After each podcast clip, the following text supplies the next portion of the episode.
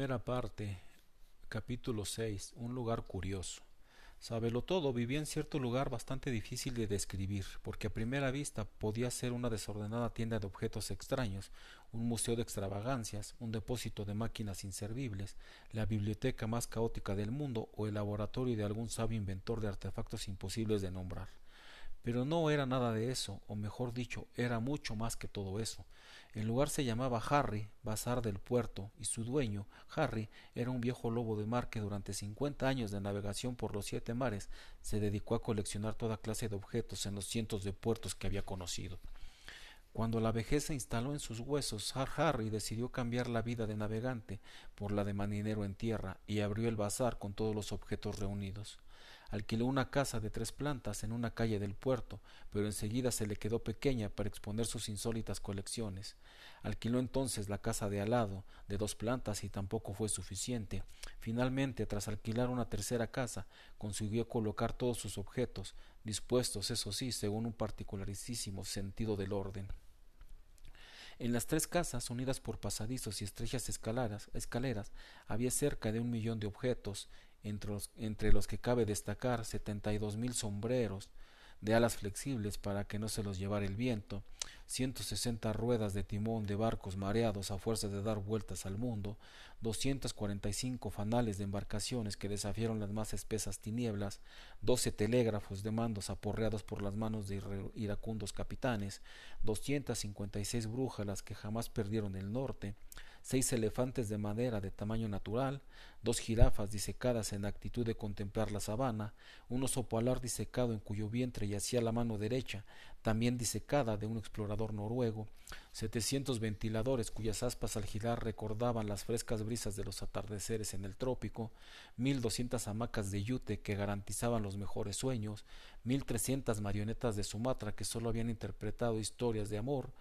123 proyectores de diapositivas que mostraban paisajes en los que siempre se podía ser feliz, 54 mil novelas en 47 idiomas, dos reproducciones de la Torre Eiffel, construida la primera con medio millón de alfileres de sastre y con trescientos mil mondadientes la segunda, tres cañones de barcos corsarios ingleses, diecisiete anclas encontradas en el fondo del Mar del Norte, dos mil cuadros de puestas del sol, diecisiete máquinas de escribir que habían pertenecido a famosos escritores, ciento veintiocho calzoncillos largos de franela para hombres de más de dos metros de estatura, siete fracs para enanos, quinientas pipas de espuma de mar, un astrolabio obstinado en señalar la cruz del sur, siete caracolas gigantes de las que provenían lejanas resonancias de míticos naufragios, doce kilómetros de seda roja, dos escotillas de submarinos y muchas otras cosas que sería largo nombrar. Para visitar el bazar había que pagar una entrada y una vez adentro se precisaba de un gran sentido de la orientación para no perderse en su laberinto de cuartos sin ventanas, largos pasillos y escaleras angostas. Harry tenía dos mascotas, Matías, un chimpancé que ejercía de boletero y vigilante de seguridad, jugaba a las damas con el viejo marino, por cierto muy mal, bebía cerveza y siempre intentaba dar cambio de menos.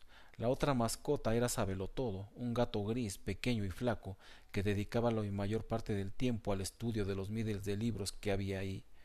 Colonello, secretario y Sorbas entraron en el bazar con los rabos muy levantados. Lamentaron no ver a Harry detrás de la boletería porque el viejo siempre tenía palabras cariñosas y alguna salchicha para ellos. Un momento, sacos de pulgas, olvidan pagar la entrada, chilló Matías. ¿Desde cuándo pagan los gatos? protestó secretario. El aviso de la puerta pone entrada dos marcos. En ninguna parte está escrito que los gatos entren gratis. Ocho marcos o se largan, chilló enérgicamente el chimpancé. Señor mono, me temo que las matemáticas no son su fuerte, maulló secretario. Es exactamente lo que iba yo a decir. Una vez más me quita usted los maullidos de la boca, se quejó Colonello. Bla, bla, bla, bla. O pagan o se largan, amenazó Matías. Sorba saltó al otro lado de la boletería y miró fijamente a los ojos del chimpancé. Sostuvo la mirada hasta que Matías parpadeó y empezó a lagrimear. Bueno, en realidad son seis marcos. Un error lo comete cualquiera, chilló tímidamente. Sorba, sin dejar de mirarlo a los ojos, sacó una garra de su pata delantera derecha. ¿Te gusta, Matías? Pues tengo nueve más. ¿Te las imaginas clavadas en el culo rojo que siempre llevas al aire? maulló tranquilamente. Por esta vez haré la vista gorda, pueden pausar, pueden pasar, excepto simulando calma el chimpancé. Los tres gatos, con los rabos orgullosamente levantados, desaparecieron en el laberinto de pasillos.